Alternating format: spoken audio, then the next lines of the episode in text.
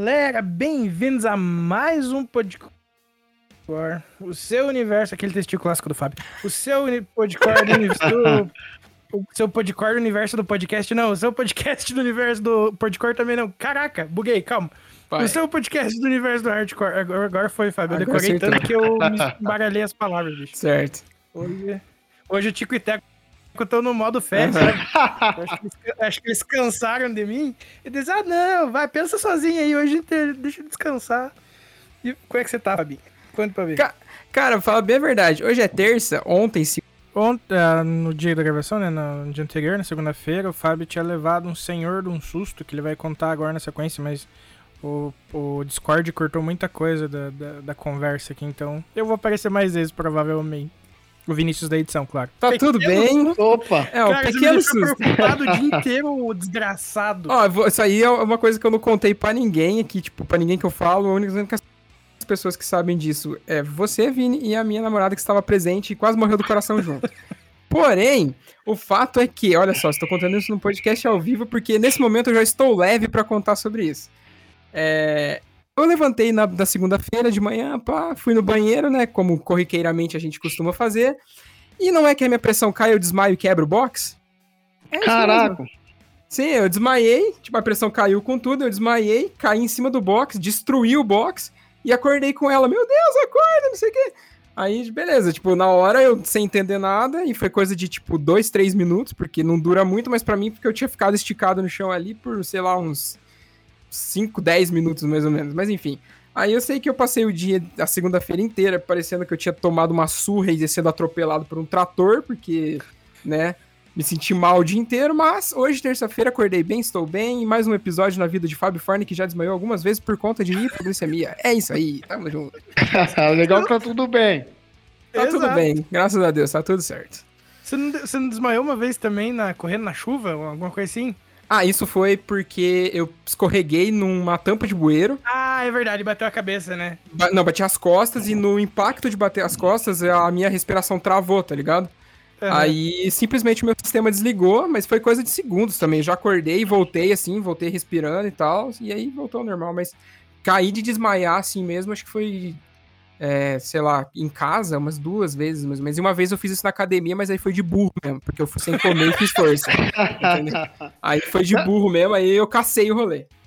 Cara, uma vez eu passei um momento desesperador no palco, bicho. Tipo, esse negócio de viagem, de comer coisa de beira de estrada. A gente tava no, tipo, no início de um show. Mano, me deu um piriri no palco, cara. Aí eu ali desesperado, suando frio. Em algum momento eu achei que eu tinha que sair fora do palco para resolver o assunto, né? Uhum. Malandro, foram algumas músicas de desespero, mas graças a Deus a vontade passou e deu pra fazer um show de boa. Caramba, cara. Que desespero, meu Deus do céu. Foi foda, foi uma experiência meio cabulosa. Mas é isso então, estamos começando mais um episódio aqui. Vocês viram que hoje o papo vai render, né? Tirando as desgraças e alheias à parte, fica aí que a gente já volta.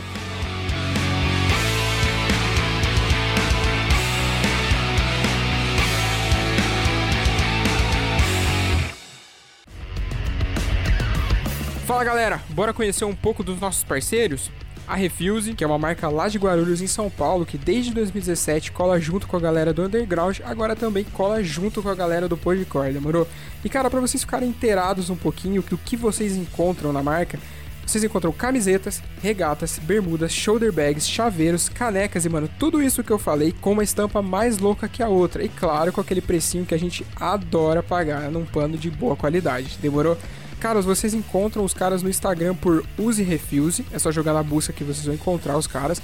E claro, no site www.userefuse.com.br e só chegar, comprar, vestir e ficar bonitão, demorou? Cara, não perde tempo que a qualidade é monstra demais. Saca só que tem mais. Vai lá, Vini. Tá procurando a camiseta da sua banda favorita? Ou então uma caneca estilosa, um moletom quentinho? Talvez até vários artigos de decoração para deixar sua casa maneiríssima? Então, o lugar certo para você é o Armazém do Rock, uma loja especializada em rock e artigos geek, além de outras paradas muito fodas. Para conferir o catálogo dos caras, é só colar no arroba Armazém do Rock e solicitar pelo link na bio. E ah, falando que é ouvinte do Podcore, você ganha 5% de desconto na sua compra. Tá esperando aqui quem ainda não foi dar uma olhada, hein? Agora sim, bora pro episódio.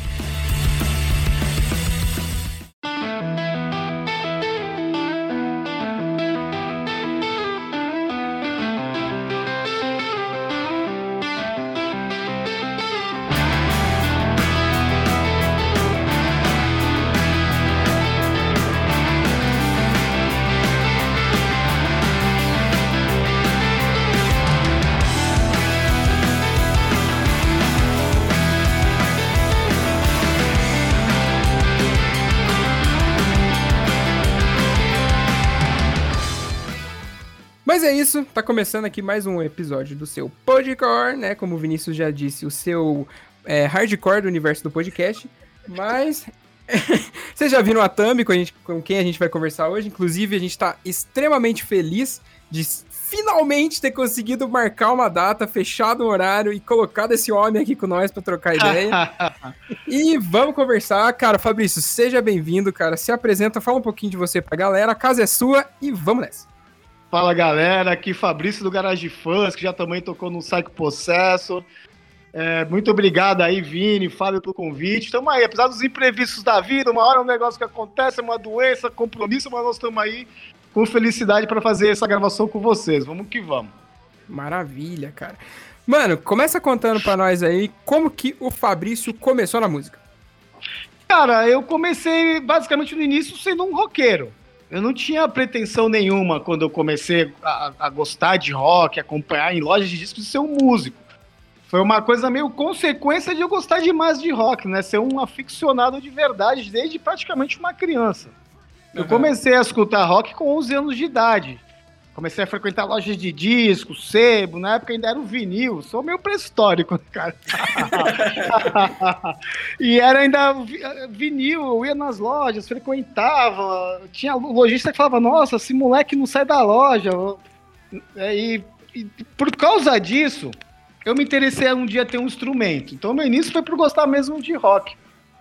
Até que um dia o, o, Boca, que toca hoje em dia no Raço de Porão, a gente era muito amigo justamente de frequentar loja de disco, de trocar som, né? Uhum. E nós não tocávamos ainda, não, não éramos músicos, a gente era amigo do rock. E um belo dia ele foi convidado por uma banda que era conhecida. Ele estava começando a tocar bateria, ele tocava comigo ali em casa. Gente, ele batucava umas coisas, eu tinha um violão velho. Ele ficava lá naquele violão velho, o Maurício ficava batendo nas panelas ali nos livros, ali em cima da minha cama. Uhum. E um dia o Zé Flávio, que tocava numa banda chamada Psycho Possess, uma banda que já era conceituada na época, tinha lançado um disco pela Cogumelo Discos, que era a principal gravadora independente de música de rock independente no Brasil na época, lançava Sepultura, Ratos de Porão, toda aquela cena metal ali de Belo Horizonte, né? Uhum. Que tava emergindo na época. E um dia ele foi lá no ensaio do, do Psych Possess, tava precisando de um baterista. E o Zé chamou ele, ele estava ali iniciando, ele fez um teste, ele gostou e depois ele lá. E um belo dia eu também frequentando os ensaios dele, porque o Maurício começou a me convidar e coisa e tal, ele estava com problema de, de baixista, porque na época o Ion e o Márcio tava cantando e tocando baixo. Uhum. Só que ele tava com dificuldade de fazer os dois. Assim, um som que era tão rápido como era o Psyche da época, um hardcore acelerado, é complicado, né? Sim. E eu tava ali assistindo o ensaio, eu tocava, eu tinha uma guitarra ali em casa, o Zé virou para mim, Fabrício, você consegue tocar o baixo? Eu tinha 16 anos na época. Eu falei, cara, eu não, eu não, sei, posso tentar. Aí eles me passaram umas músicas ali na hora e eu consegui tocar. Eu sei que, sei lá, três, quatro meses depois eu tava em Belo Horizonte, gravando o disco lá no JG, que era no estúdio já conceituado, que gravava Sepultura, essas bandas que eu comentei. Uhum. E tava lá gravando meu primeiro disco, quatro meses depois, que foi o Nós Somos América do Sul do Segue Processo. Dali pra cá, eu nunca mais parei de tocar baixo, nem de tocar em banda. Que foda. E, cara, o baixo foi amor à primeira vista, então? Foi, eu gostei muito de tocar baixo ali, a pegada, o gravão, né? Uhum. É, me senti muito, muito à vontade de tocar baixo. Para mim sempre foi um prazer. E Tipo, tinha mais alguém na família que já tocava? Ou você tinha algum outro amigo que tocava? E, tipo, você começou a gerar interesse? Ou foi só, tipo, realmente assim, tipo, hum, gosto de música, o cara chamou, vamos lá? exatamente assim, não tinha ninguém não. Na, na minha, acho que na minha família até todo mundo estranhou. Eu, tanto eu ser roqueiro, tanto eu, tô, eu ser um músico. Porque eu na escola eu era um cara meio nerd, né? Assim, era aquele estudioso, aquele cara certinho, até a hora que eu comecei a escutar rock e comecei a me soltar mais, né? Deixar de ser um cara introvertido, como eu era, ser mais extrovertido. Então, acho que para minha família foi assim, nossa, o Fabrício deu para ser roqueiro, para ser músico, mas todos apoiaram. Foi uma coisa assim que, que, rolou um apoio familiar, mas dentro da família não tive nenhuma referência, tive a dos amigos do rock mesmo. Hum, entendi, bota fé. Pode crer. Pode falar, Fábio. Não, pode falar, filho, vai nessa. Eu ia comentar que eu, eu comecei, eu tive vontade de aprender violão. Meu pai sempre tocou, né? Mas eu lembro que, eu, tipo, ver o meu primo, que na época, que na época, que hoje não, como se não fosse, mas ele é um ano mais velho que eu, né? Eu ia dizer, na época ele era um ano mais velho, agora eu passei ele, tô três anos na frente. não, mas, mas o meu primo, tipo, ele, ele tinha banda e tal, e daí eu via ele tocando baixo, daí, tipo, às vezes eu chegava na casa dele, tipo, viu, que música que é essa aqui e tal. E ele felizão que ele tava aprendendo a tirar as músicas do Forfan na época, essas paradas, e foi meio que aí que eu, tipo, cara, se ele consegue, eu também consigo, sabe? Daí eu fui pro violão, que era o que eu tinha em casa. Mas foi meio que meu primo que ajudou a criar essa minha essa minha vontade de ser músico, assim, sabe? Foi tipo meio que ele que. Acho que eu nunca comentei que meio que ele que foi a minha primeira inspiração para ser músico. Tocar, sim, eu sempre tive vontade de aprender porque eu via meu pai tocando, mas de, tipo, cara, eu quero aprender a tocar porque eu quero montar uma banda, quero... foi meio para meu primo mesmo. Pô, bacana, classe A. Ô, Fabrício, é uma coisa que os, o pessoal do Make It Stop passou por aqui, o Murilo, ele comentou que quando ele começou a cantar no Make It Stop, ele era menor de idade. E hum. você hum. também, quando começou a tocar no Psych Possessor, era menor de idade também, certo? Sim, sim, 16 anos. Exato. E você estava no colégio ainda tudo mais. E como é que foi? E, tipo, uma coisa que ele relata pra gente é que ele, menor de idade, ainda no colégio, ele saía fazer turnê, e quando ele voltava, a galera ficava, nossa, como é que foi, não sei o. Como é que era esse lance para você? Porra, é boa pergunta. É, assim, em primeiro lugar, assim, a primeira viagem que eu fiz com a banda foi para gravar o disco, né? Uhum. E toda vez que a gente tinha que viajar, minha mãe tinha que ir no juizado de menores, tirar uma, dar uma autorização por escrito para me apresentar na entrada do ônibus, né? Junto com a passagem que eu, eu tava autorizado a viajar com, com, né, sozinho, acompanhado com aquelas pessoas que estavam ali comigo. Uhum. Isso era uma coisa que acontecia. E quando eu também fui gravar o disco, eu tava ali no colegial, tava já no segundo colegial, né? Uhum. E eu, eu tinha algumas provas. E eu tive que chegar para esses professores, eu levei o contrato da. Eu primeiro eu conversei, explicando o que ia acontecer, era uma coisa inusitada, porque naquela época você gravar um disco de vinil com uma gravadora era uma coisa difícil, era uma coisa rara de você ver com uma pessoa próxima. Com o passar uhum. dos anos, CD, essa tecnologia de gravação, você produzir um CD, lançar um trabalho, virou uma coisa mais comum, mais fácil de você ver um amigo, um próximo, ou no meu caso, um aluno, é, fazer isso, né? Naquela uhum. época ali, 1989, era uma coisa rara, sabe? Então, quando eu chegava e falava, as pessoas primeiro ficavam meio tipo, caralho, sério, você vai gravar um disco? Mas como assim? E, e ficavam curiosos de saber a história, por como eu ia gravar, como é que isso aconteceu, né? Uhum. E eles me. Eu me lembro que eu, os dois professores que eu conversei, eu lembro até hoje, o professor de biologia e a professora de português. Os dois me disseram, não, tudo bem, me incentivaram e falaram assim, me traz então esse contrato dessa gravadora só para me certificar. Uhum. E eu levei o contrato, eles viram, aí um professor de biologia, ele, ele só me pediu, porra, vai, só, só vou te pedir uma coisa, quando esse disco sair, traz pra eu ver, só porque eu quero ver. Uhum. E quando o disco saiu, eu levei. E ele ficou, nossa, ele, ele gostou muito da história. Falei, nossa, que legal. Parabéns e coisa e tal. E anos depois, uma curiosidade, anos depois eu, eu, comecei a trabalhar com a organização de shows em Santos, comecei a trazer várias bandas estrangeiras para Santos, uma história muito bacana, minha com a cena de Santos, com todas as bandas que eu trouxe, ajudei a fomentar bem para a galera na época, né? Uhum. A cena em Santos. E eu tinha um jornal, tem um jornal daqui que é o mais conhecido da, da região de Santos, que é a Tribuna. Eu sempre tive jornalistas que eram que lidava com a parte de cultura e de música, que eu ia lá procurar o meu contato para divulgar meus eventos e tal. Até a hora que apareceu um novo. E eu fui lá conversar com ele no jornal e eu vi que ele tinha o sobrenome do professor de biologia que me autorizou e gostou da história, né? Uhum. E eu cheguei lá, conversei com ele, falei, ele escutou a história. Quando foi a segunda vez que eu fui lá, ele falou: Fabrício, eu sou filho daquele teu professor de biologia. Eu contei tua história para ele, ele lembrava exatamente de tudo. Lembrava de você, lembrava da história. Ele lembra com o maior carinho dessa situação. Eu falei, nossa, que legal que ele que ficou marcado ali na história de professor dele também, né? Que, que foda, cara. Mano. Eu falei, caralho, que história legal, né? Que bacana. E que mundo pequeno, né, bicho? É, Santos é pequeno pra caralho também. ah, mas mesmo assim, mano, nossa, que foda, velho. E, cara, isso. A gente fala, é, você falou, na verdade, que você não teve nenhuma é, entre aspas, inspiração dentro da família para começar a tocar. Mas você virando um músico e virando um músico profissional, inspirou outras pessoas dentro da sua família? O meu filho. Depois, meu filho hoje em dia tá com 23 anos. Ele uhum. foi crescendo comigo, desde garotinho eu levava ele pro estúdio. Quando ele já, já podia aguentar uma barulheira de estúdio, eu cheguei a levar ele nos ensaios. Depois que ele ficou maior, adolescente, agora já é um adulto, ele acompanha os shows. E assim, ele começou a tocar, mas desencanou, mas ele pegou muito gosto pelo lado de produção. Uhum. E com o passar do tempo, ele começou a se especializar mais sobre bagulho de produção. Ele fez, chegou a fazer ali início uma faculdade na Mackenzie de produção e aprendeu várias coisas. E agora ele montou, ele tem um estúdio ali na casa dele que ele montou, um home studio caseiro mais profissional.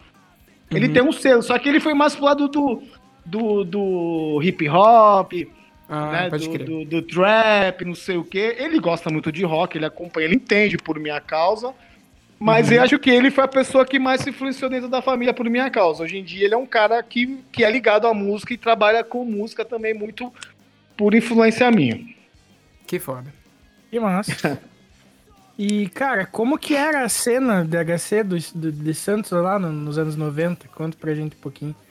Então, no fim dos anos 80, né, quando que com o Processor e tal, era uma coisa assim meio, ainda era meio marginalizada, era uma coisa assim meio gang, gang, gang tinha um bagulho de gangueirismo assim no negócio, né? Como Caramba. tinha no rock em geral assim. Tipo, uhum. Red Banger, cara do metal brigava com o punk, que brigava com o careca do subúrbio.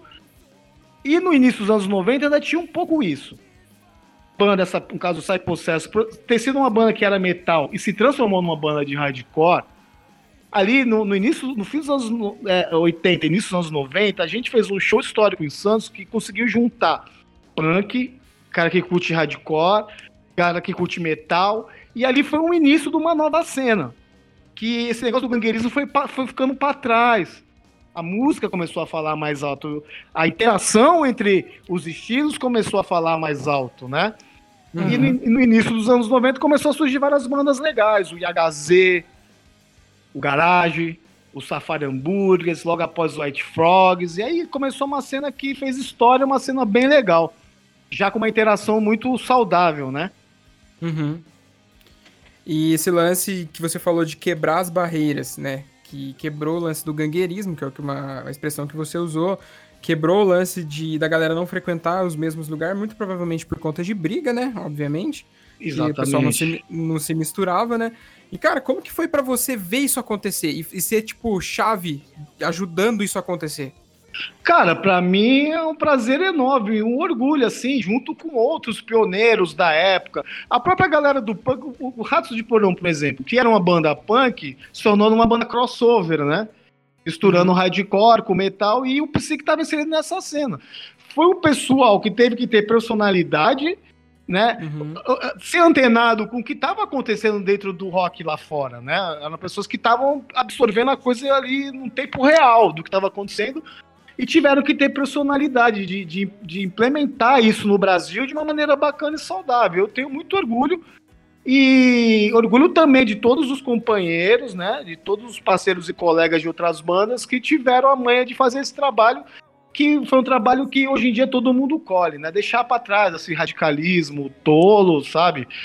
Que uhum. não leva nada a lugar nenhum e fazer de uma cena uma cena mais saudável ali para todo mundo, né? Pode criar exatamente isso, exatamente. Cara, eu acho isso muito foda, tá ligado? Tipo, ah, porque, beleza, hoje em dia a gente né, a cena, todo mundo consegue participar. Mas, tipo, a galera não. Muita gente, na verdade, não tem essa noção de como era no começo, né? Tipo, a, a barra que foi da, de, quem, de quem ajudou a criar os pilares que sustentam a parada como ela é hoje, né? Sim, exatamente. Que, por exemplo, frequentava muito pouca garota. Porque às vezes tinha medo, a galera radical demais e coisa e tal. E isso, esse, esse negócio acabava criando várias barreiras, né? Uhum. Que era ruim, que não era bacana. Eu lembro que quando eu comecei a fazer os eventos em Santos, e Santos era uma, é uma cidade que nem. Tem muito, tinha muito surfista, tem muito surfista. É, tinha uma galera do skate, tinha os roqueiros. E quando eu comecei, o pessoal me procurar para fazer shows, que nem eu fiz, os primeiros que eu fiz, que eu fiz a ponte em Santos, foi o Olo Kenite, que era uma banda americana menor, que eu fiz junto com o ML ali no Teatro da Arena. Depois começou a aparecer mais pesos pesados, que eu fui o Fugazi uhum. e o Seaweed, foram os primeiros que, que, me fizeram começar a ter uma visão mais comercial de se organizar eventos, né? Uhum. E quando eu tive que encarar essa, que era uma coisa mais. Eu tinha que ser mais é, específico em relação a dar retorno pro evento, né? Foi quando o que, que eu fiz? É, na época a internet estava se iniciando, não tinha ainda as redes sociais que ajudavam, que hoje em dia ajudam muito a divulgar. Era muito corpo a corpo, era muito cartaz na rua, era muito flyer distribuído, né? Uhum. Eu, eu, eu fazia os flyers, eu ia, vai, tem o Pira aqui em Santos, né? Que é lugar dos surfistas. Eu ia lá, colava cartaz, dava flyer para todo mundo. Eu explicava o que era, eu dava uma ideia. Eu ia nos lugares que não era especificamente lugar da galera do rock, onde tinham meninas, garotas, tinha um cara que não era ligado a isso. Eu ia lá, entregava o flyer, eu explicava. Eu fui desmistificando, né? Uhum, e mostrando uhum. que era uma coisa bacana. Arrumei um lugar bacana em Santos, que, que não era muito para esse tipo de som, mas que tinha uns, é, era mais acessível pro pessoal, vamos dizer, né? Certo. Eu ia na galera do skate, eu dava. De repente eu comecei a ver que todo, é, todas as pessoas fruíram no evento. Começaram a ir mais garotas, começou a ir galera do skate, começou a ir galera do surf. E os eventos começaram a fazer diferença. Começou uhum. a encher, né?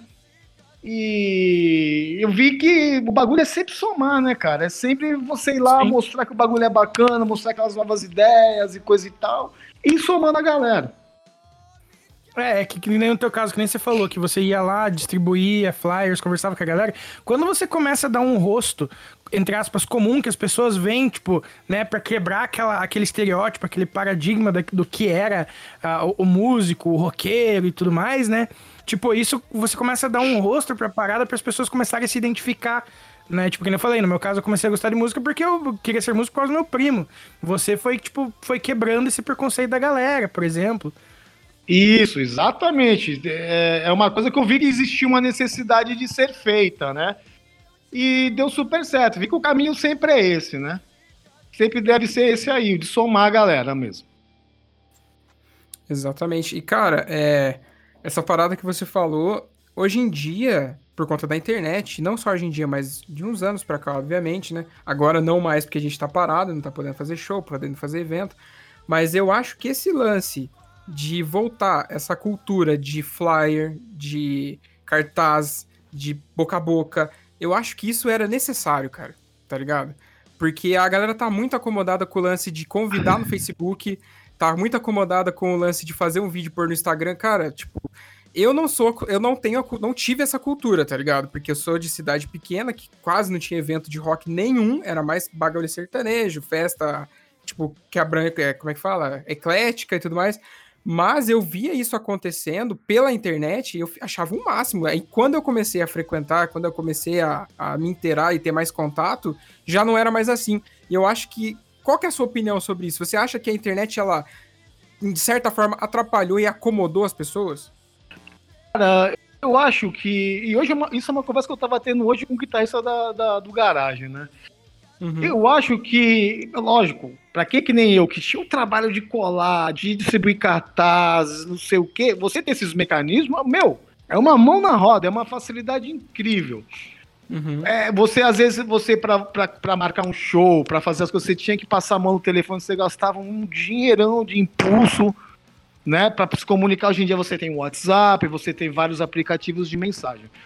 Só que, por outro lado, o passar do tempo, eu comecei a ver que a, falta das a, as relações humanas começaram a ficar um pouco complicado em certas situações.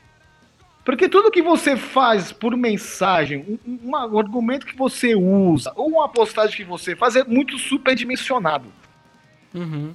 A partir do momento, é, tipo, o corpo a corpo, você ir lá, olhar para a pessoa, conversar, é, faz bem. Faz bem pro convívio entre as pessoas. Exato. Às vezes uma coisa que pessoalmente você vai falar, o cara vindo a tua expressão e a forma como você fala, vai cair super natural pra pessoa por uma mensagem, você pode ser muito mal interpretado. Uhum. Sim. A pessoa pode pegar um bode e ficar remoendo aquele negócio que às vezes você não teve a menor intenção. Por uma postagem, a mesma coisa. Às vezes você pode ficar. Antigamente você ficava meses sem encontrar uma pessoa. Você não sabia o que ela estava pensando sobre diversos assuntos. Às vezes o que estava acontecendo na vida da pessoa. Então você encontrava a pessoa totalmente livre de qualquer pensamento sobre o que aquela pessoa pensa ou ela faz. E, e, hoje em dia, às vezes, para uma postagem, uma coisa que a pessoa faz, tu já encontra ela como uma bode. Uhum. Então, é, é, as relações humanas mudaram muito. E a gente ainda vive uma geração que ainda está aprendendo a lidar com isso, ainda está aprendendo, ainda vai ter que aprender a lidar com as consequências da forma como a gente se comunica. Talvez nas gerações futuras, a gente vê gente hoje em dia, às vezes só você ler coisas de psicologia. Eu cheguei a fazer faculdade de psicologia um pouco, então é um assunto que eu gosto é você vê pessoas que entram em depressão, que elas começam a ter síndrome do pânico por ter que lidar nesse mundo. O cara trabalha só por mensagem, aquela tensão o tempo uhum. todo, é uma resposta atravessada, é uma coisa mal interpretada. Quando vai ver, quando dá aquele plim-plim da mensagem, o cara já tá passando mal, tá ligado? é verdade. então eu acho que a gente tem que chegar, o ideal é a gente chegar no meio termo disso tudo, saber usar todas essas facilidades que as novas tecnologias nos trazem mas ter cuidado com, com, as relações humanas, não deixar isso estragar as relações humanas. O se encontrar pessoalmente ainda é importante, o, às vezes ligar e falar por telefone ainda é importante. Eu acho uhum. que a gente uhum. tem que só saber equalizar esses dois lados. E esse bagulho que você falou sobre, só para finalizar aqui esse assunto, esse bagulho que tu falou de colocar cartaz foi engraçado, porque antes de, de começar essa doideira toda, né, já vai fazer um ano e pouco, a gente uhum. fez um show no hangar, que eu sempre faço shows de fim de ano. Eu que faço shows do garagem, sempre foi assim, né?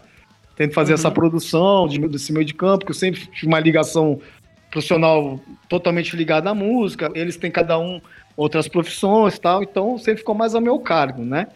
Certo. E sempre no fim de ano eu procuro shows que é o meu nosso décimo terceiro, assim, sabe? Um shows que é garantido, que vai dar alguma coisa pra gente, pra gente passar um fim de ano tranquilo ali com a família.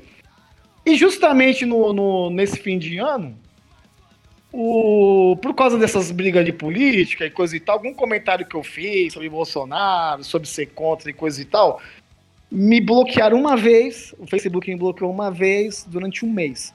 Quando Caraca. foi chegando perto do fim do mês, me bloquearam 60 dias. Nossa, mano. E eu tendo que divulgar quatro shows que serão subimportantes para o nosso fim de ano, né?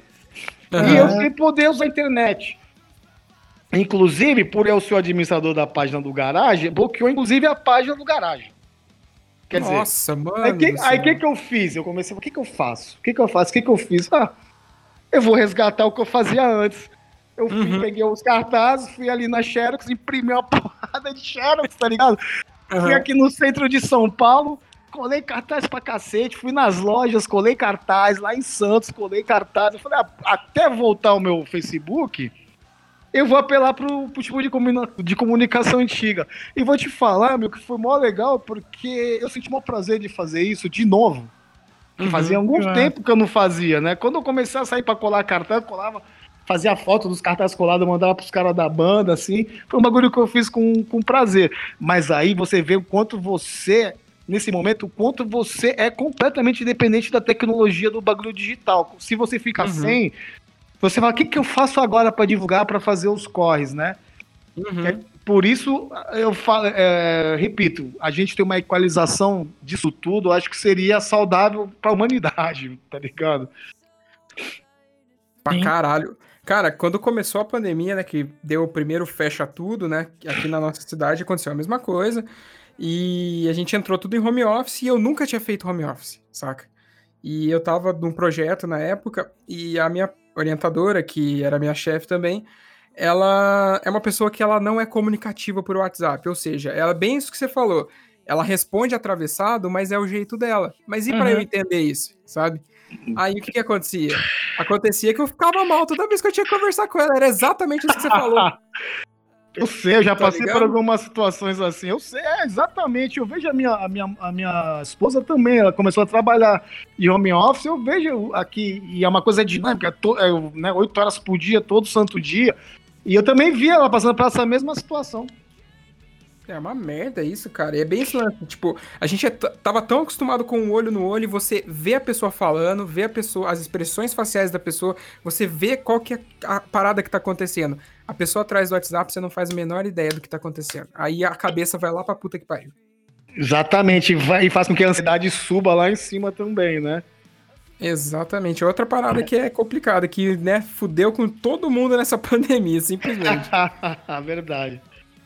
E, e aí, só complementando também a parada que você falou de, da, da, da internet saber equalizar. É bem isso, mano, porque você pega, se fosse uma banda que, entre aspas, se criou no período digital, por exemplo, os caras não iam sair, tipo, colar flyer, por exemplo, tá ligado? Porque os caras se acomodaram com aquele tipo de, de coisa, eles nunca fizeram diferente, né? Eu acho que daí isso volta naquilo que eu falei, de você não, não dar o rosto pra, para aquilo que é, é pro conceito intangível que é uma banda, digamos assim, né? Que é, uhum. é, aquela galera, mas tipo, você não você não sabe quem necessariamente é, você não conhece quem são os caras. E às vezes o fato de você convidar no olho a olho, a tua empolgação no falar, a paixão no você se referir à tua banda, você acaba cativando a pessoa também, tá ligado? Então, exatamente. Acho que se perde.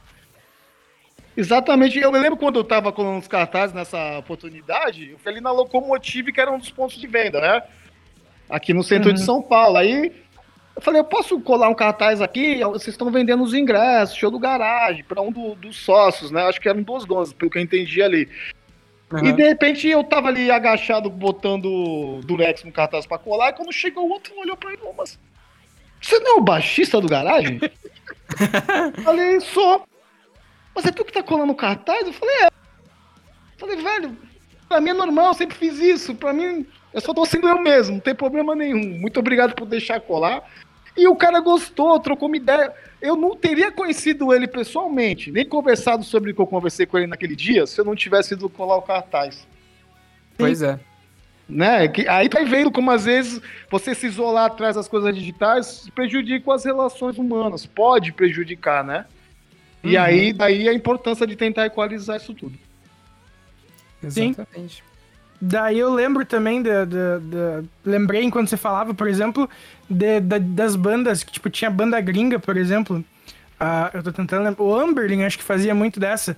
De que quando eles iam tocar num lugar, por exemplo, uh, e era um lugar, entre aspas, novo, recente, uma coisa assim. Eu, eu tô lembrando mais ou menos pelo que meu primo me contou. Mas eles faziam tipo um, um, mini show acústico antes do show de verdade. Na, na praça da cidade, assim, tá ligado? Pra falar da banda, falar do, dos rolês. Sabe, tipo, cativar a galera, digamos assim. Ter uma proximidade maior com o público, né? Uhum. Uma interação, uma proximidade maior com o público. Legal, isso é importante pra caramba. E, e cada vez mais, né? Exatamente. Ô, cara, uma parada que você falou lá dos. Da produção de eventos que você, né, pegou para fazer e faz até, né? Até a gente não poder fazer mais, né? Mas enfim. Tipo, de todos os eventos que você fez até hoje, qual que foi o mais marcante? Cara, já me perguntaram isso, mas eu não tenho assim nenhum, nenhum que fosse tão marcante, porque eu acho que todos são marcantes no seu período, né? Que uhum. nem teve o do Óleo Kenit, que foi ali o início de eu começar com isso. Não tinha nenhuma aspiração de fazer comercialmente nem profissionalmente. Foi na uhum. Arena do Rock, era um teatro de arena aqui conhecido, o Teatro Municipal de Santos.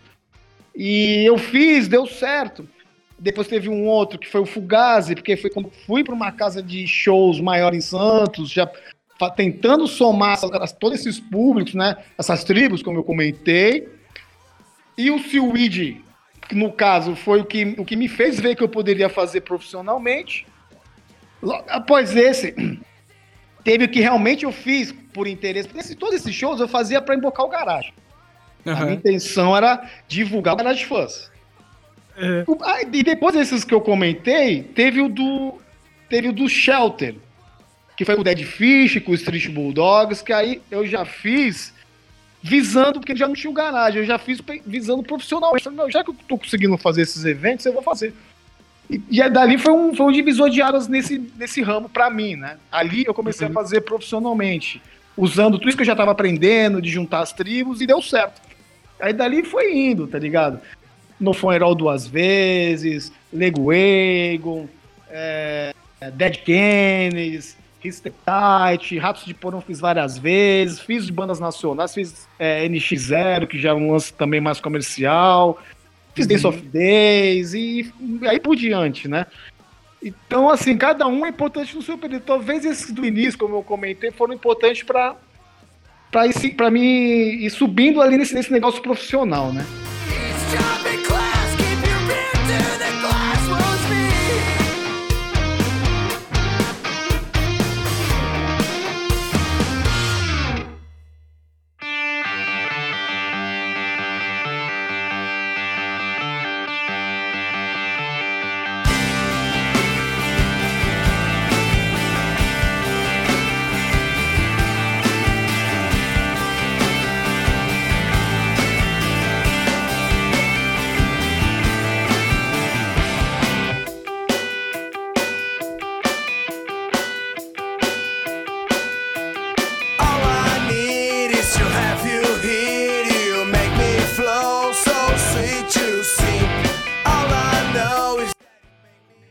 Fabrício, agora que a gente já conversou bastante sobre a sua vida pessoal, né? Conhecemos bastante o Fabrício.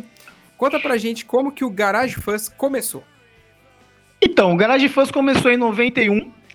O, fa o Farofa na época era Road do Pinaps, uma banda uhum. paulistana ali que era bem conhecida na cena Guitar Band, que estava se iniciando, na cena grunge, né? Tava estourando no início dos anos 90. E ele era hold. E o pessoal da banda, que já era próximo dele, também da gente, falou: Farofa, a gente vai fazer um show na Dinamite, no Dinamo, aqui em São, em São Paulo. Dinamite. E, pô, vocês não, não tem uma banda aí, tu? Não quer, não quer montar uma banda pra Bi? E aí ele montou o garagem. Uhum. Na época era ele, chamou o Daniel, que já tinha tocado com ele numa banda chamada Ovec, e eles chamaram um baixista ali pra. pra porque eles estavam sem ninguém na época. Uhum. Deu dois meses depois, eles me vieram atrás de mim e me chamaram. Fabrício, já começamos uma banda aqui, a gente quer levar a banda pra frente, vamos aí com a gente, né? E eu entrei na banda. E assim, na época, por eu ter vindo no psique, do Psique Processo, eu tinha uma experiência assim a mais, sem querer ser pretencioso, pelo amor de Deus. Uhum. Mas já de gravar disco, já de, de já ensaiar pensando em comprar um álbum, sabe? Esse tipo de coisa. Uhum. E eu trouxe essa, essa, essa carga pro negócio. Falava, galera, vamos fazer o seguinte, então vamos começar a ensaiar no estúdio de verdade. Vamos começar a pensar em compor um disco, né? E uhum. fui incentivando eles a fazer isso. Com o passar do tempo, a banda era um trio no início, era o Farofa, guitarra e voz, o Daniel na bateria e eu no baixo.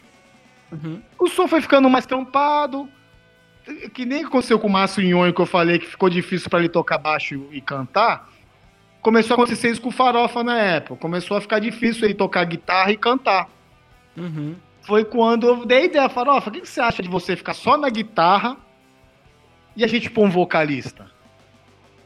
Ele Pode foi quando ele deu a ideia do Marquinhos, que era baterista do Pinaps. A história tá meio uhum. confusa, mas é mais ou menos por aí que era baterista do Pinaps, uma 15 inclusive, para quem conhece, depois montou o Butcher Orquestra, anos depois, para quem conhece, uma banda indie de São Paulo tal. E a gente ficou com essa formação, Farofa na guitarra, Marquinhos no vocal, Daniel na bateria e eu no baixo. Uhum. Logo após, a gente chamou um guitarrista, que foi o Fernando Zambelli. Fernando Zambelli. Uhum. Hoje, é, é, hoje em dia tá com a banda Piné, junto com o Boca e tal ele aí ficamos aí foi ali começou um quinteto só que o Marquinhos devido a outros projetos dele na época ele morava em São Paulo e todos estavam lá em Santos e ele não, não deu mais para ele foi quando eu de novo cheguei farofa né falei farofa faz o seguinte vai pro vocal de novo só que tu fica só com o vocal e a gente põe outro guitarrista uhum. foi quando entrou o Wagner Reis o nosso querido bola na jogada. Eu liguei pro Bola, falei, Bola. Ele tocava numa banda de som chamada Dead Crab, de hardcore melódico. E ele era amigo meu da escola, cara assim, muito sangue bom, muito bom de, de grupo, de convívio, sabe? Que honesto pra caralho, que, que eu sempre confiei. E eu chamei ele e a gente foi desenvolvendo essa. Aí começou essa formação clássica do Garage Fuzz. Farofa no vocal, Nando numa guitarra, Nando Zambelli numa guitarra, Wagner Reis no, na outra, eu no baixo e o Daniel na bateria. Isso foi em 93. Uhum. Um ano depois, a gente começou a compor as músicas do Relax on Favorite Chair. Um ano depois apareceu a oportunidade de gravar um disco pela Road Runner, que era uma gravadora internacional. E a gente gravou o nosso primeiro disco, nosso debut álbum, que é o Relax on Favorite Chair, em 1994. Cara, como que rolou esse bagulho da Roadrunner? Então, a Roadrunner montou uma filial no Brasil porque o artista mundial deles que mais vendia era o Sepultura. Uhum. Era o maior artista da gravadora. E era uma banda, e era um artista que também estava vendendo muito disco no Brasil. Eles eram um disco de ouro no Brasil. Uhum. E na época quem distribuía eles era a gravadora Eldorado, que tinha a Rádio Eldorado, tinha a gravadora o selo Eldorado também, né? Certo. Só que a Roadrunner falou: vamos abrir uma filial no Brasil pra gente cuidar das vendas do Sepultura, pra gente cuidar da carreira do Sepultura também no Brasil. Uhum. E assim, a gente vamos aproveitar e vamos tentar garimpar artistas nacionais que a gente acha que, que dê pra gravar e tem um nível internacional, como tem o Sepultura, né? Uhum. E uma demo, uma demo tape nossa da música When All the Things, que a gente gravou para um, uma coletânea de um jornalista da- do estado de São Paulo, do Estadão, Marcel Plas, era um crítico musical que trabalhava no estado de São Paulo na época. Ele estava querendo gravar uma. Ele fez uma. essa coletânea. No Major Babes. E ele. A gente foi lá gravou. E essa música foi parar no pessoal da Roadrunner lá. O pessoal gostou e entraram em contato com a gente, fizeram uma reunião, eu mostrei outras músicas e resolveram assinar o contrato. A gente assinou, junto com outras bandas nacionais da época, o Lethal Charge, o Zero Vision e o Killing Chains. Foram as bandas brasileiras contratadas na época. Do, dessas aí, o Garage foi a que meio que foi escolhida pe- pela Roadrunner europeia para lançar o disco lá fora. O, o Relax of Favorite Chef foi lançado em puta, uns 20 países da Europa, Alemanha, Inglaterra, Itália, Benelux. A gente não chegou a fazer turnê lá, que a coisa já era. Já, a gente era muito ocupado para cuidar da banda no Brasil, né? Uhum. Mas o disco foi lançado na Europa e tudo. E foi dessa maneira que a gente foi parar na Roadrunner. Muito por causa do estouro do Sepultura lá fora, né? E a, e a Roadrunner ter fazer uma filial no Brasil. E absorvido bandas locais aqui. Pode crer. E você já te- algum de vocês já teve a oportunidade de conversar com alguém do Sepultura e falar, pô, mano, a gente entrou na Roadrunner naquela época por causa de vocês? Vocês, tipo, não por causa de vocês, mas pelo fato de vocês serem um, um artista estourado aqui do Brasil e ter trazido a gravadora pra cá, já rolou isso? Cara, não. Aqui realmente cortou e não deu pra in- interpretar direito o que, que foi dito. Mas Um amigo me mandou o videoclipe da Dirce na Monti, que foi gravado no Blackjack. E foi feito pela Dinice, que na época era a namorada do Derek Green. Uhum. E ela, por ser próxima do pessoal do Sepultura, ela, ela querendo arrumar as pessoas para fazer a figuração ali do, do videoclipe, ela falou com o Andreas Kisser pra ele deixar le- ele levar o filho dele, que na época era uma criança. Hoje em dia ele já é um moço, um rapaz, que faz programa com o Andreas Kisser e tudo, né? Aham. de, de levar o filho para fazer uma participação. E ele, quem for ver o vídeo, quem viu, o menininho que entra lá no Blackjack, num, num show, hipotético show, que não era um show, era uma era ali uma coisa montada para gravação do videoclipe, é o garotinho que chega com um ramo de flores, vai até a frente do palco e joga as flores no palco. É o filho do Andreas Kisser. Pode crer. E nesse dia, a conversa que eu tive com ele, ele, ele falou que gostava muito do garagem, que ele disse que ele não era tão chegado assim em bandas de hardcore melódico, mas que achava o garagem entre algumas outras, assim, que tinha uma, uma coisa assim específica ali, uma originalidade que ele gostava muito. Uhum. E quando eu falei que quando eu era moleque tocava no Psique Possesso, nossa, ele, ele, ele achou o assunto muito bom, porque era do mesmo selo que o Sepultura, e o Psique Possesso ali no início também foi uma referência pro Sepultura, porque o Zé Flávio era um guitarrista que era muito conceituado no meio do metal. Quando eu falei do Psique Possesso, ele falou: Caraca, o Zé Flávio, Toxic Fusion, nós somos América do Sul. E quando eu conversei com o Lucas, tive a oportunidade de conversar pessoalmente, a conversa foi meio para isso, para Cogumelo Discos e pro Psicopossesso. que foda, mano. É, é, muito louco esse, essas emaranhadas que as coisas dão, né, velho? Puta, não é? É verdade. Mano, e como é que vocês foram, tipo, amadurecendo o som da banda, assim, até vocês chegarem numa parada que, tipo, cara, é isso, isso é a nossa cara, é, é, é, é assim que a gente quer fazer? Boa, ótima pergunta. Porque, como eu falei, quando o Garage começou, a gente, a gente falei do show do, do Pinaps, que a banda foi montada para abrir. A gente, a gente veio de todo, todos eles. Eu, do Psique Processo, o Farofa, o Daniel Vera de uma banda, o Vec de Santos, que era uma banda punk e hardcore. Quando a gente chegou ali, nessa primeira fase do Garage Fãs, a gente meio que estava escutando outras coisas. A gente estava escutando muito guitarreira. Muita Guitar Band, muito Sonic Youth, muitas uhum. bandas da Sub Pop, ali o início do Grunge, Afgano Wigs, Mudhoney, Dinosaur Jr. E era o que influenciava o garagem no início. Uhum. Tanto é que a gente participava de festivais e de matérias, como essa do Marcel Plaça, que chamou a gente, de da cena mais guitar, né? Que era mais, mais grunge. Só que não passou um ano, um ano e meio, a gente começou a se coçar e resgatar nossas origens, que era o hardcore e o punk. Uhum. E o que, é que a gente fez? A gente manteve essa, essa coisa que o Garage teve no início das guitarras.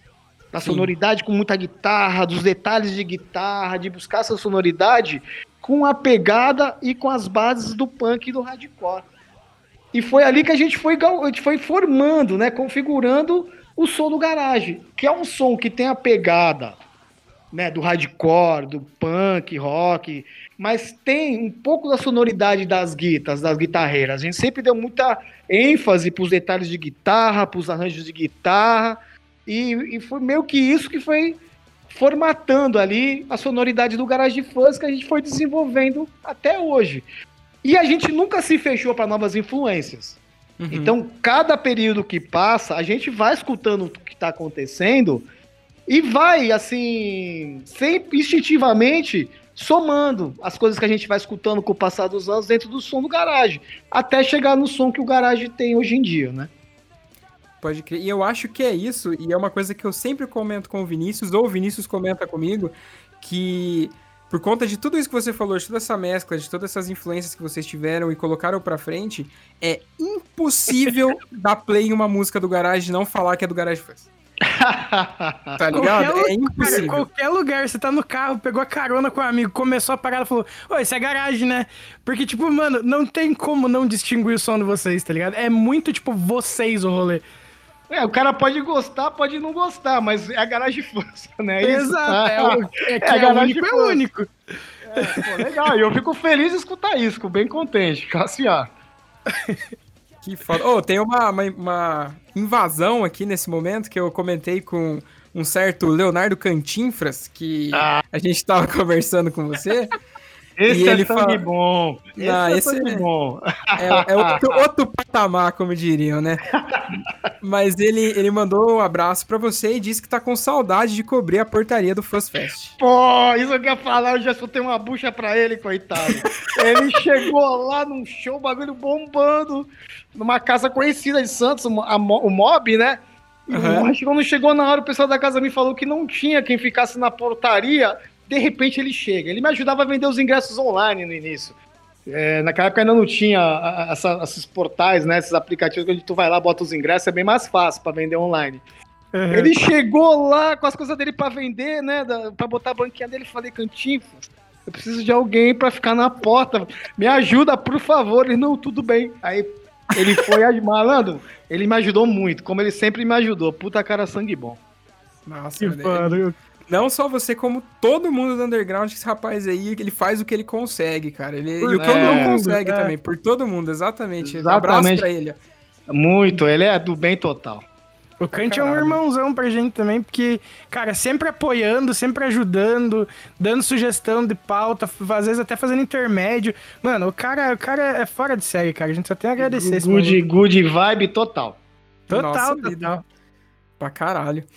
Mas viu, é, falando um pouco agora, falando ainda, não, continuando falando sobre a sonoridade do garagem, cara, qual que é a diferença que você enxerga de 94 para agora? Cara, a gente teve uma mudança de, de guitarrista, né? Uhum. E, e, Bom, assim, por um exemplo, a gente. Quando começou ali a primeira escudo do garagem, a gente somou todos os estilos, mas tinha, mais, tinha uma influência mais forte de hardcore melódico. Uhum. No segundo, no Thunder Page, a gente já começou a mesclar com umas coisas mais cadenciadas. Quando a gente gravou o Morning Walk, a gente estava numa pegada mais cadenciada. Uhum. Depois teve a mudança. Depois a gente gravou álbuns ao vivo, gravamos DVD, mas não álbuns, álbum com música inédita.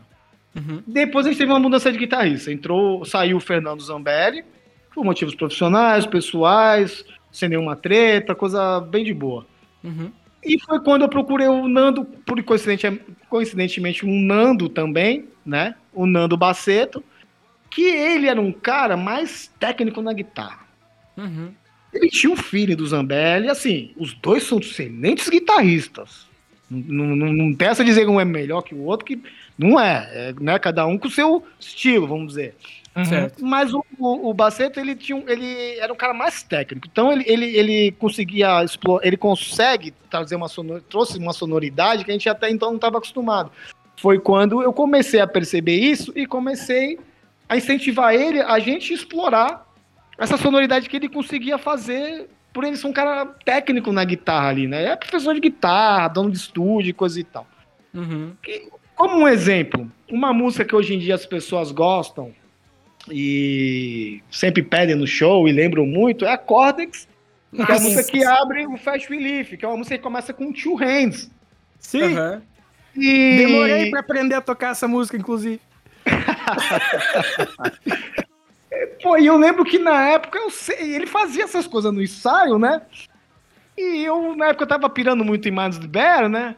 Uhum. E tinha muita coisa de Two Hands, aí eu lembro que eu falei, caralho, esses Two Hands dessas músicas são legais, o Nando tem a manha de fazer, né? E eu mandei uma mensagem, falei, Nando, se liga essa música do Minds the Bear aqui. Tem os Two Hands, meu, vamos fazer uma música de Two Hands? Aí ele falou, Fabrício, eu tenho já um arranjo de Two Hands que eu acho que pode dar jogo. Aí ele chegou no ensaio e mostrou justamente aquele arranjo da Cortex. A gente já começamos a fazer a base na hora e saiu e foi saindo aquela música lá, né? Uhum. Então eu acho que talvez a técnica no geral da banda foi aumentando, mas sempre é, querendo é, que o som seja mais importante, a sonoridade final. Nunca Uhum. deixando a gente ser dominado pelo negócio de técnica, porque tem que ter o feeling, o bagulho sempre teve o feeling. Então é legal a gente aperfeiçoar a técnica, tudo explorar técnicas a mais que vem, como o do Baceto, né? Uhum. Mas, sem, ma- mas mantendo aquele feeling que a banda sempre teve, né? Pode crer. Nossa, que desculpa, mas essa música é muito foda, bicho. Puta que pariu. eu, eu- como eu falei, eu demorei pra tirar, porque, pô, não é uma parada que você acha, tipo, uma tablatura, e tem todo o feeling dele também, né? Não é, tipo, Exatamente. cara, mano, muito foda. Eu demorei horrores, mas é, hoje em dia, tipo, é uma das músicas que, tipo, sempre que eu vou, ah, vou sentar pra mim, sei lá, vou tocar guitarra hoje, tudo, tudo, né, pra desestressar e tal. Eu sempre começo com ela, assim, meio que pra dar aquela aquecida, porque ela tem de tudo, assim, é muito foda, muito foda, muito foda. Tem uma, ela tem tanto coisa complicada como coisa su- super simples, né? Uhum. E eu lembro que o fim, o fim, aquele arranjo todo do fim lá, eu meio que bolei, eu, eu criei aquilo lá andando de bicicleta no ciclovia em Santos. Eu tenho mania às vezes de estar pedalando, pedalar e fico pensando nas músicas e, e às vezes eu tenho ideias cantarolando na minha própria mente, né? Uhum. Eu lembro que eu tava ali pensando no fim da música e uma hora me veio aquela ideia, eu parei, cantarolei no meu celular pra gravar. Depois eu cheguei no ensaio e falei pros caras, ó, se liga, ó, isso é uma coisa boa da tecnologia moderna. É, Tu tem um gravadorzinho no teu bolso, tá ligado? Exatamente. um gravadorzinho no teu bolso ali. Aí eu parei, cheguei no ensaio e a gente finalizou a música. Só uma, uma curiosidade aí do, da Cortex, né? Que foda, cara. Que foda. Cara, e você falou que. Desculpa, você vai perguntar uma coisa, Fábio? Não, eu, eu. Sabe quando você pensa alto, tá ligado? Eu, tipo, eu, eu fui falar, eu falei, não, pera. Pode falar. Você falou da, da- Agora você mencionou a parada de, da, de uma das vantagens da tecnologia, né? De ter o gravadorzinho do lado e tal. Mas no geral, assim, tipo, como que funciona o processo criativo da banda? Eu tenho também dessa de sempre ter. De, de, eu tenho uma ideia, eu já puxo. Tem uma, uma letra que eu fiz viajando, uma vez dirigindo, e viajando sozinho, que eu peguei e fui na conversa do WhatsApp, de WhatsApp não, de Instagram com o Fábio, porque o Instagram te permite continuar tocando o Spotify, por exemplo, enquanto está gravando, sabe? E Sim. daí eu peguei e deixei tocando a base instrumental que eu já tinha gravado e fui improvisando a letra por cima e gravando ali, mandando pro Fábio para não perder a ideia.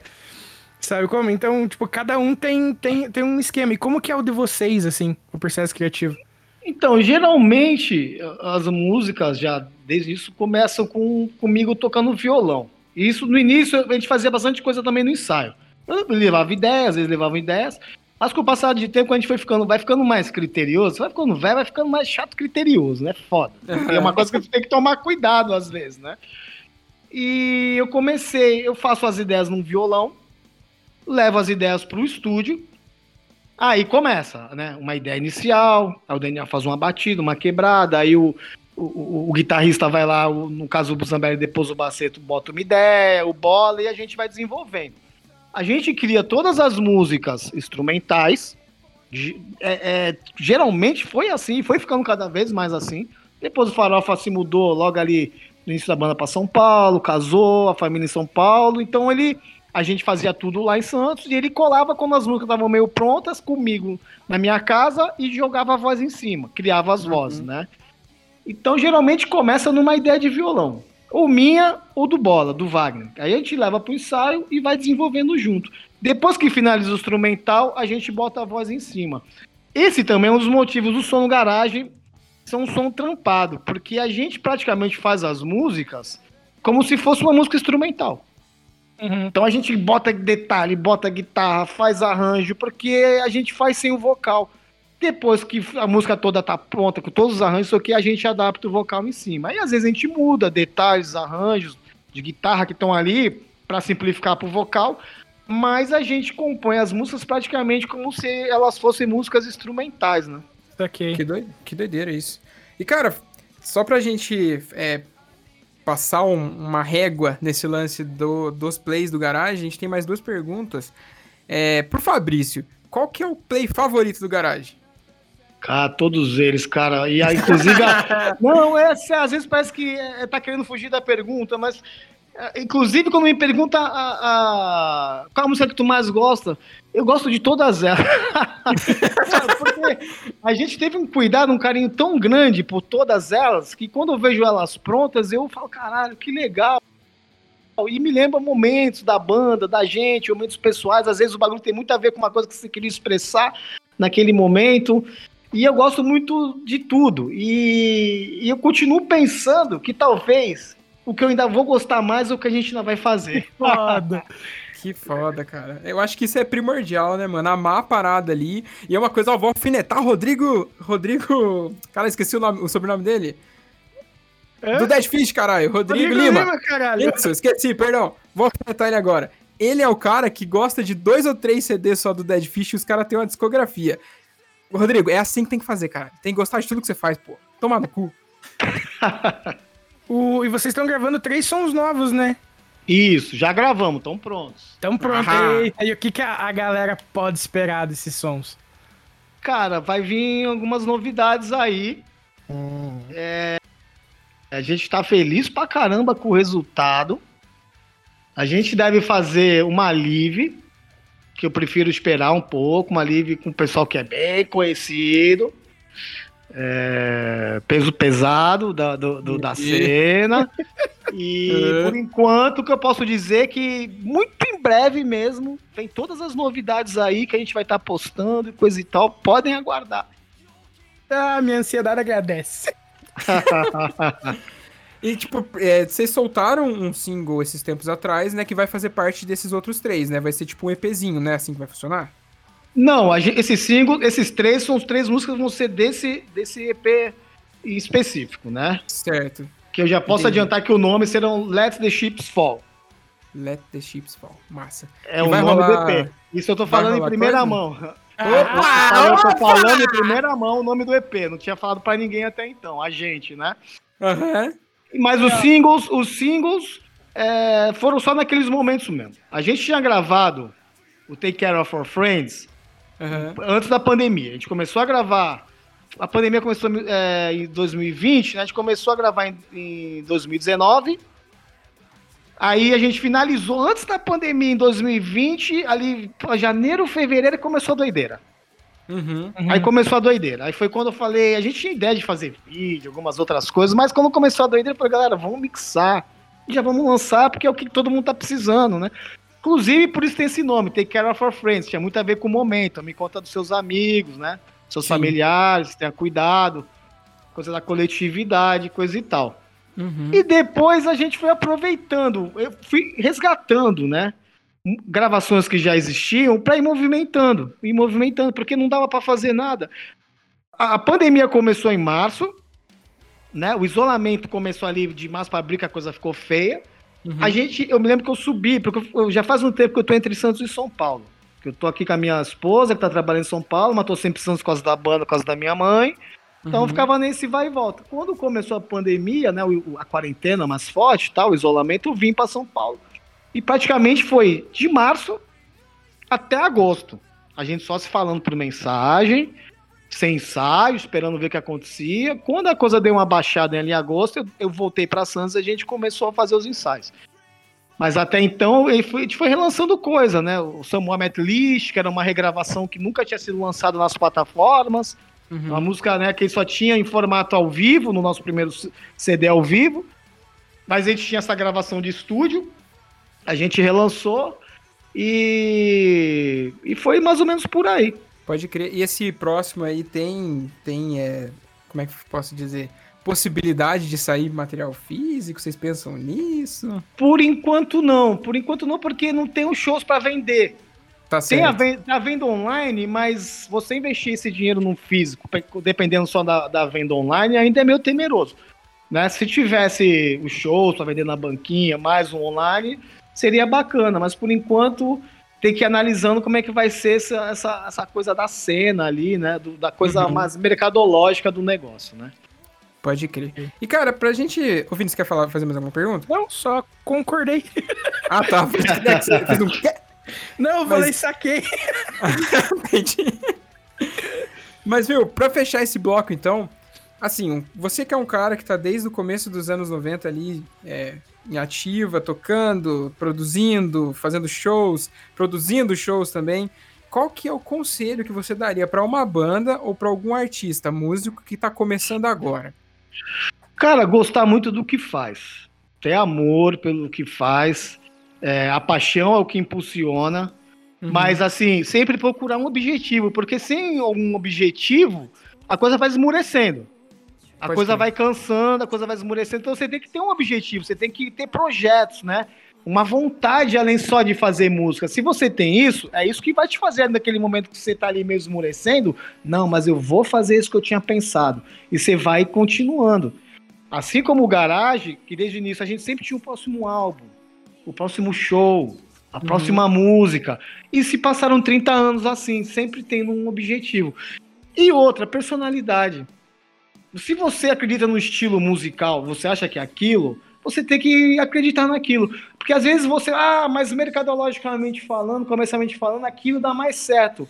Eu vi muito, muitos músicos desistindo da carreira musical por esse tipo de opção. Uhum, Deixa sim. de fazer o que gosta que nem, vai. Na época que começou a estourar a música, é, o rock começou nos anos 90 na rádio, o cara que curtia Iron Maiden, às vezes ele foi querer fazer um som tipo Charlie Brown. Às vezes ele não tinha o background para fazer aquilo e nem coração. Quando vai ver, as chances daquilo dar errado são grandes. Talvez, se tivesse continuado querendo fazer um som tipo Iron Maiden dele, uhum. poderia ter saído algo muito mais, ele, ele ter galgado muito mais é, dentro da, da, da cena musical dele. Então, manter a personalidade também, a sua personalidade musical e acreditar naquilo é muito importante. E claro, sempre somando outros estilos, não radicalizando. Mas você precisa ter alguma personalidade ali no meio também. Uhum. Perfeito, maravilha. Acho que resumiu, cara, perfeitamente. Porque eu acredito muito, eu acredito muito nessa, nessa visão assim também, tá ligado? Porque eu já já aconteceu de tocar em banda e tal e que eu fui desanimando porque eu não tava gostando do do estilo que tava indo, ou do rumo que as coisas estavam tomando, porque eu não me via representado naquilo, sabe? Então, e é importante, que... exatamente. É importante que venha do coração também, né? Sim, porque você tem que ser o seu primeiro fã, bicho. Se você não for teu próprio fã, ninguém vai ser. Puta, é exatamente, cara. Eu sempre falo isso. Eu sempre escutei o Garage como se fosse, como se eu fosse um cara de fora. Como se eu fosse uhum. uma banda que eu botasse para escutar e gostasse, né? Então eu sempre tive essa, esse cuidado com as músicas pensando assim, né?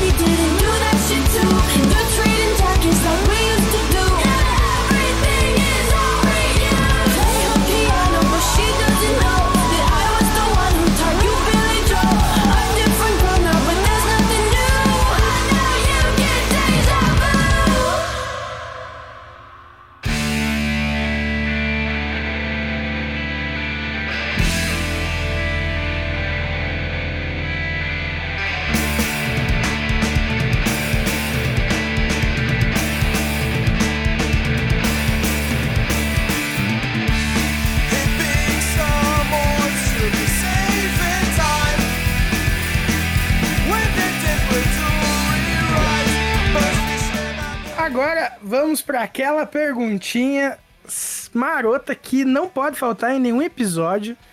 Que, cara, conta pra gente, Fabrício, o que é, você vê da cena, ou como você vê a cena, o que você acha da cena atual do hardcore. Não digo necessariamente no momento pandêmico, mas eu digo da, da relação entre bandas, da, da, do público e a música, enfim. O... Teve um boom ali nos anos 90, né? Tá certo do hardcore melódico. Teve aquela início que eu falei, que a coisa era, era meio radical demais, o gangueirismo. Depois a coisa suavizou, teve um boom, né? As bandas gringas vinham, isso ia fomentando a cena, muitas bandas boas surgiram. Depois começou o que é normal, como qualquer coisa, né? Deu uma quedinha. Como eu falei, às vezes bandas começaram a querer galgar outros estilos, começaram a pensar em outras coisas, que não foram rolando. E a coisa foi dando uma queda. Já faz um. Agora, faz um, um, alguns anos que o bagulho foi voltando, assim, uma nova geração com uma pegada muito legal. Com uma proposta muito bacana. Que nem em Santos mesmo, a gente teve um hiato de bandas assim da cena que se destacassem que fizesse o bagulho classe A mesmo, que, que do estilo mesmo. E já faz alguns anos que voltou, né? A gente tem o Sul hoje em dia, a gente tem o Bayside Kings, a gente tem o Black Jaw, a gente tem o Zimbra. E eu, eu tô falando mais, dando como exemplo ali a cena local de Santos. Mas você pode levar isso pra cena brasileira. Começou a surgir muita coisa bacana, né? Uhum. O, o, Ego Kill Talent misturando mais os sons lá do Nordeste. Então eu acho que o bagulho deu uma oxigenada boa nos últimos tempos. Eu acho que ainda as bandas tateiam esse negócio, como a gente falou aí no início da conversa, entre o digital, a gente acreditar numa coisa e outra, se manter firme as suas propostas, com, esse, com, esse meio, com essa forma de comunicação digital, mas eu acho que a galera tá aprendendo bem. E eu, e eu acho, eu vejo com muito bons olhos essa oxigenação da cada mais nova, dessa galera nova que surgiu. Eu acho que eles procuram nova sonoridade, de uma maneira saudável, de uma maneira bacana. E eu vejo com muito bons olhos e espero que a galera continue batalhando agora depois da pandemia, que ninguém desanime, que todo mundo continue, que não interrompa os seus trabalhos que estavam indo muito bem, né? Muito bem iniciado ali antes da pandemia, e que todo mundo continue aí, tenha perseverança e continue nesse trabalho que eu acho que está sendo bem bacana. Perfeito, maravilha. E vamos aproveitar então que você citou bastante banda aí, falou um pouco sobre o, o cenário brasileiro e vamos para o momento indicação, que ele consiste, né, como a gente já falou em off para você, da gente indicar algumas coisas aqui no, no podcast. E não precisa ser necessariamente apenas bandas e música, como filmes, séries, livros, jogos, enfim, desenho, o que quiser, mano. Se quiser começar aí, fica à vontade. Cara, olha, esses dias eu tava vendo uma série que eu acho bem legal, que é o Hunters. Uhum. Que fala sobre caçadores de nazista e coisa Nossa, é muito massa, é muito massa. Eu acho bem legal. É... O Love Death Robots, nossa, é uma série maravilhosa de animação, né? Pena que é tão curto, né? Sim. Os episódios são curtos e acaba rápido de, de para assistir. E sobre indicações, meu, eu tenho escutado assim coisas recentes, não tanto porque nos últimos tempos, devido à pandemia, também não saiu tanta novidade, mas eu tenho escutado muito uma banda que eu conheci há pouco tempo, que é o Happy Body Low Brain, Slow Brain, que depois é uma banda que depois é, através dessa banda surgiu uma outra chamada Hair Futures, uhum. é, que eu acho bem legal. Eu tenho escutado muitos dois últimos discos do Afghan Wigs porque aqui na, na, pandemia, com essa falta de lançamento, o que aconteceu? Muitas bandas que eu, de repente, fui deixando de acompanhar os últimos álbuns, por falta de novidade, eu comecei lá a escutar esses álbuns que eu não prestei muita atenção, sabe? Comecei a descobrir muitas coisas boas. Que às vezes uhum. não eram tão recentes, mas que são muito bons. E dois, os dois últimos álbuns do Afghan Week são muito bons, o In Spade e o anterior. É... Bandas nacionais, o Violet Soda é uma banda muito boa que uhum. mistura ali um grunge com punk rock. Tem o Surra lá de Santos, que é uma banda muito legal. Eu acho é, o Eagle, que o Talent é uma banda bem bacana. É, Far From Alaska é uma banda nacional que tem uma sonoridade muito bacana, que eu acho legal pra caramba. E é mais ou menos por aí. Se eu ficar falando sobre tudo que eu escuto, nós vamos ficar até amanhã aqui. Cara, tem uma banda muito boa que faz uma espécie de um, é um rock procurando uma nova sonoridade, que é o The Blue Stones, que lançou um disco agora muito bom chamado Hidden Gems, que eu, eu recomendo. E fico escutando também minhas velharias de sempre aqui, meu, meu Xanadrum, o disco Self-Made Man, que é, é uma referência ali pro Garage de Fãs. E é mais ou menos por aí, galera. Vamos que vamos, vamos sendo felizes. Maravilha. E aí, Vini? Cara, eu vou ser bem honesto que depois da nossa live de fecha mês, bicho, eu só. eu, tipo, eu me apaixonei umas paradas ali. The Mind Mind é, Boston's é uma parada que, bicho, eu tô ouvindo aquele último álbum deles, o When God Are Great. Mano, puta que o pariu, cara. A melhor coisa que o, o Liseiro apresentou, bicho. Na moral. Cara, Mighty Mighty Bosses é muito bom, cara. Quando começou a lançar Demais. aquele disco ali nos anos 90, eu ficava em choque ali com aqueles metais ali. É, e é mal astral, né? É mal som, é um som que é mal astral. Eu curto bastante também. Eu fui descobrir domingo. Caraca, ali nos anos 90, eu escutei bastante, cara. É uma puta banda. Mano, muito foda. Eu tô, tipo, eu tô muito ouvindo. A, eu dou play no, tipo, no perfil deles no Spotify e fico ali. E daí no carro eu fico ouvindo o, o, o último álbum. Mas legal... também eu. É, pra falar?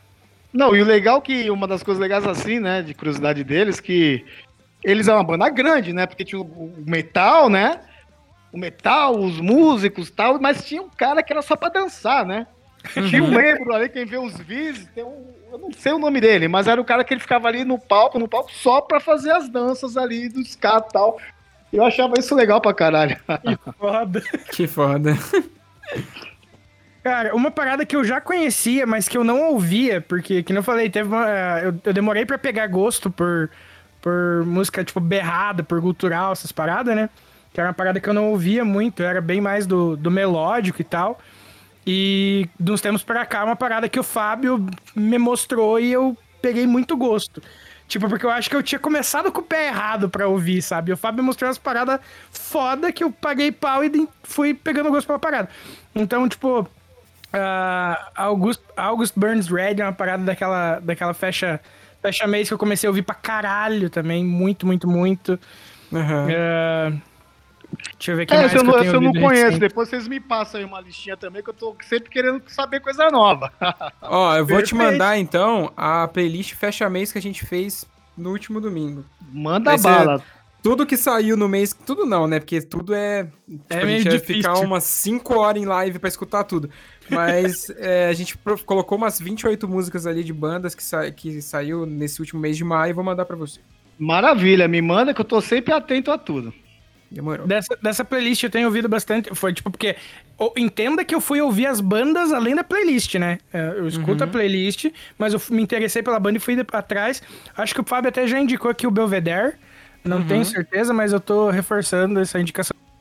Porque é uma parada que eu fui ouvir e eu acabei, porra, me apaixonando pra caramba, especialmente pelo, no peso das guitarras e tal, que é uma parada que o, o Fábio me conhece, eu curto muito, muito, eu sempre busco maneiras novas de, de colocar esse peso sem parecer mais do mesmo, tá? Certo. Nas paradas que eu costumo fazer. Se eu não me engano, a gente tocou com o Bel Belvedere no Yaruan. Eles não estavam lá, eu tô viajando.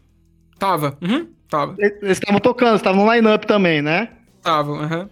Ah, legal, legal. Eu me lembro, os caras são sangue bons, os caras são gente fina. Que Maneiro. massa, bicho. E, cara, a- eu vou dar a indicação mais é, improvável da história que. A, a- cara, a, a Nini, ela se apaixonou. A Aline do, do, do, do Vale Play. A Nini do Vale Play. Play a, Aline do Vale Play. é, ela tá viciada nessa parada que eu, eu falei na live na zoeira, assim, e tudo mais, que é o Alex Melton, cara, que ele é um cara que, ele, que não falei, ele é produtor de, de música country, mas ele Hum. tem um pé no pop punk, então ele faz versões countries de música pop punk. Tipo, versão de, sei lá, ah, de Blink, versão de... Enfim, ele faz versões dessas bandas do, do emo 2000 ali, 2005, ah, gringas assim, saca? E, é o me- e ele também faz o processo inverso, que é transformar a música country deles lá em música em versão pop punk, tá ligado? Pô, que Aham. legal. É muito massa. Você já ouviu falar numa banda chamada Jazz Against the Machine? Não. É, então. Oxe. É é uma banda que foi formada pra fazer versões do, do Rage Against the Machine em jazz. Só que aí eles começaram a fazer de várias bandas. Tem versão do Roots, do Sepultura em jazz. Meu, a do, a do Sepultura em jazz ficou muito foda. E é interessante, assim, às vezes eu, assim, pra fazer um almoço, que é um som jazz, é legal pra ficar ali de som ambiente, né? Sim, Uhum. Aí eu boto o Jazz Against the Machine, fico ali fazendo almoço, apontando ali minhas coisas ali. E é interessante. É mais ou menos que nem você falou, de adaptar, né? Versões É. de outros estilos. Sim, e ele começou a fazer isso também com outros, outros tipo, saiu do, do, do escopo do, só do pop punk e só do, do country, né? Ele também tem versão do Justin Bieber, se fosse é, pop punk. Ele é, lançou na, no- na sexta-feira, se não me engano, como seria a música Don't Stop Believing, do Journey, se tivesse sido composta pelo Blink, sabe? Então Sim, ele tem, muitas brincadeiras, assim, eu acho muito foda. Legal então, pra caralho. tipo, fica aí a indicação do Alex Melton. Ah, classe A, Alex Melton. E você, Fabinho, o que, que você traz hoje? Cara, ó, três sons. E uma, um- uma série documental que eu assisti. Tô, ter- tô assistindo ainda porque ela não terminou de sair. Ela tá saindo, acho que um episódio por semana, sei lá eu. Mas os sons são é, o CD, o último CD de uma banda que chama Despiser Icon, que é uma banda canadense de, de deathcore, que os caras, tipo. Eles, todos eles, ele- eles moram numa parte do Canadá que é a parte do Canadá que fala francês, tá ligado? Sim. Que eu não sei se é Quebec, no caso. Ah, eu não sei. Não sei Enfim. também.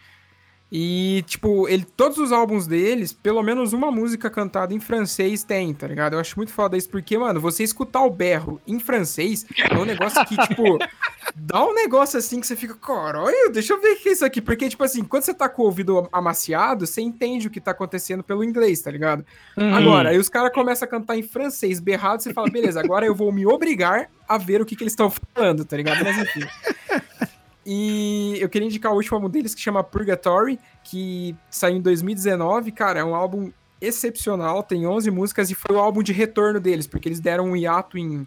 Não vou lembrar o ano, mas eles ficaram ba- bastante tempo sem lançar nada, até que o- um dos vocalistas, porque eles são, eles são em dois vocalistas, um deles sai, e, tipo, montou outra banda, que infelizmente acabou ano passado, muito provavelmente por conta da pandemia, acredito eu. Mas eles voltaram em 2019 e, cara, voltaram, tipo, com cinco pés no peito. Não era nem com dois, era com cinco. Mas é, queria deixar esse álbum, Purgatory, do Despiser Icon. Também indicar. Peraí, que agora eu perdi nas minhas indicações aqui. Voltando. Indicar um álbum que chama Scream Through the Walls, de uma banda que chama A Cities Burn, que é um som, tipo. Cara, eu acho que tem uma pitada de pop punk, aí tem uma pitada de um indie, aí tem uma pitada pra caralho de um alternativo. É bem legal também, esse álbum é de 2019, se eu não me engano é o último deles, que eu tô ouvindo bastante. E também indicar o som de, de um cara amigo nosso que também já passou pelo Podcore, que é o Felipe Medeiros, inclusive se ele estiver ouvindo, abraço. Se ele não estiver ouvindo também, já mandei um abraço, de qualquer forma. Mas é o Felipe Medeiros, que ele, o nome artístico dele é F.Snipes, que ele lançou o, o single Ascendentes junto com a Letícia Pires, que tá bem legal, é o lancezinho do punkzinho mesmo ali, tipo, aceleradinho. E eu acho que de música é só, que nem eu disse, e eu queria trazer também uma série documental que tá saindo no Globoplay, que é o caso Evandro, que é um caso que rolou aqui em Guaratuba. Vocês conhecem esse caso? Não, eu vi só pelo, pelo comercial desse documentário. Pode crer. Cara, é, basicamente é um, um, um, documentário falando sobre um caso criminal que teve em Guaratuba de um assassinato de um menino que envolvia, a princípio, bruxaria, magia negra, ritual satânico, uma parada assim. E aí vai desenrolando e vai. Não é bem, não é muito bem isso, tá ligado? Mas eu não vou falar mais porque vai que alguém tá ouvindo quer assistir ou começou a assistir, enfim. Mas é bem legal essa série e é uma parada que eu gosto bastante. Não aclamando o lance da morte do, do desastre, obviamente, mas eu acho legal o jeito que os jornalistas e os produtores eles montam a parada e colocam pra gente assistir e o jeito como ela termina é, como ela fica mastigadinha pra gente entender uma parada que ocorreu por anos, porque esse julgamento ele começou em 92, se eu não me engano, e ele foi encerrar coisa de 2005, uma coisa assim, enfim. E eu acho que é isso. Beleza. Show, classe A, animal. Eu vou prestar atenção em tudo que falou, classe A. Mas é isso. Muito obrigado para você que ficou aqui com a gente, ouvindo essa aula que tivemos hoje com o senhor Fabrício de Souza. Mais uma vez, lembrando que a sua audiência, a sua companhia, a sua amizade são de extrema importância pra gente. E lembrando também de agradecer, Fabrício, muito obrigado por ter colado com a gente, muito obrigado por tirar esse tempinho, muito obrigado por falar sobre você e falar sobre a história do garagem, cara. Quando quiser voltar, as portas estão abertas. Muito obrigado. Pô, eu que agradeço a você, Fábio, Vini. O bate-papo foi muito legal, descontraído, me senti bem à vontade. Massa. E vamos que vamos, galera. Vamos torcer para que tudo volte ao normal. Vamos se vacinando. Vamos cobrar quem tem que ser cobrado. Vamos ainda tomar cuidado com nossos familiares, com nossos amigos, que já já tudo passa. E não desistam dos seus sonhos. Eu sei que agora é difícil, é, né, juntar os cacos, depois de uma pandemia, depois de tanta coisa que aconteceu. Mas não desista dos seus sonhos, tenham perseverança e vamos continuar todos juntos aí. Vamos que vamos. Maravilha. Vini, de praxe, vai. Vamos lá, você pode encontrar a gente no Spotify, no Deezer, no Google Podcast, no Anchor, no Breaker, hum, me deu um branco, no Castbox, no Radio Public. Uh, ou no seu agregador de podcast favorito, mas de preferência no meu, que é o Podcast Addict, que é o melhor.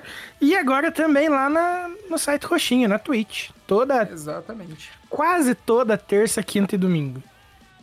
Isso. Ó, hoje é terça, a gente tá gravando, mas é por motivo excepcional que não estamos lá, né? Obviamente, todo mundo já, já sabe, né? Exatamente. Mas lembrando também que se você tem banda, hum. tem som autoral e quer mandar pra gente, pra gente sacar qual é que é a ideia, pede, quiser que a gente divulgue, a gente faz isso na maior humildade, na maior. Como é que eu posso dizer? Na maior no maior companheirismo, eu falo na maior companhia, por que, que eu tô falando isso, né? Mas enfim, no maior companheirismo, ok? Então manda pra gente lá no, no caralho, no contato podcore.gmail.com, que é o nosso e-mail, manda lá seu releasezinho, manda o som, enfim. E também, se você quiser vir trocar uma ideia com a gente, vai lá no nosso Instagram, segue a gente, manda uma DM no arroba Podcast, tudo junto, bem simples, do jeito que é aqui no, no programa também. A gente vai estar lá para responder você, trocar essa ideia e fazer essa ponte, porque o que a gente gosta é fazer amizade e trocar ideia, né, Vinícius? Exatamente, ainda mais quando é uma coisa que a gente ama na música, né, mano? É tão gostoso falar sobre música e, e a vida, e sei lá, e trocar essa ideia com galera diferente, trocar vivência, trocar experiência. Boa, boa. Então, todo mundo é muito bem-vindo aqui, cara. Tipo, a casa é de vocês tanto quanto nossa, então tamo junto. Isso aí, é galera. Isso. Parabéns pela iniciativa. Vamos que vamos. Muito obrigado. Mais uma vez, muito obrigado também para você que ficou com a gente aqui até esse finalzinho, que curtiu pra caralho esse papo. É isso, quinta-feira que vem estaremos de volta com toda a certeza do mundo. Até mais e tchau, tchau. Falou!